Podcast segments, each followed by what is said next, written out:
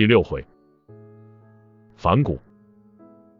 这几天阴雨绵绵的，没什么心情。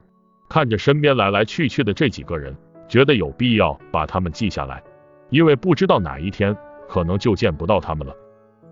那个坐在那里仰面看天的人叫魏延，当年魏延在长沙杀了韩玄，救了黄忠，前来投奔大哥。大哥大喜，军师却大怒，命人把他拖下去给砍了。我和二哥当时都很纳闷，当年大哥三顾茅庐请军师的时候，我当时倒是想把这个大冷天要把鸟毛扇子的家伙给砍了。大哥问军师为何要杀魏延，军师解释说魏延的后脑长了块反骨，日后必反。其实军师的这句话我根本不信，魏延当时戴着头盔，军师又没有过去摸一把，他怎么知道魏延脑后有反骨呢？按说军师跟魏延以前也不认识。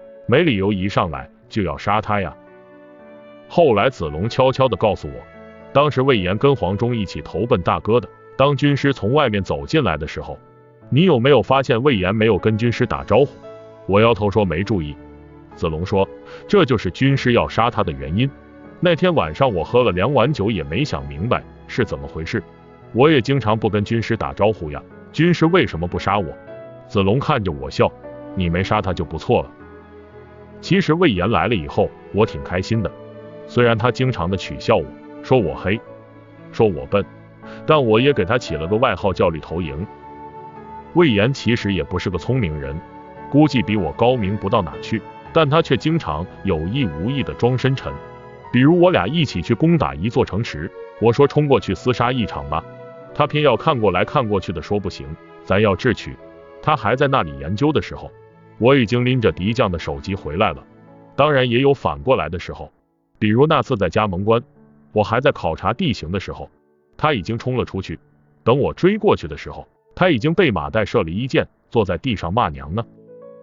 魏延经常喜欢跟我开玩笑，虽然他的玩笑并不怎么可笑，比如我俩一起骑着马走路，他会对我说：“你那只驴是吃草还是吃面呀？”我说：“我骑的是马，不是驴。”他会一本正经的对我说：“我知道，我就是在跟你的马说话呢。”军师一直不喜欢魏延，大哥对魏延还可以，其实大哥对谁都不错。二哥子龙他们对魏延总是爱搭不理的。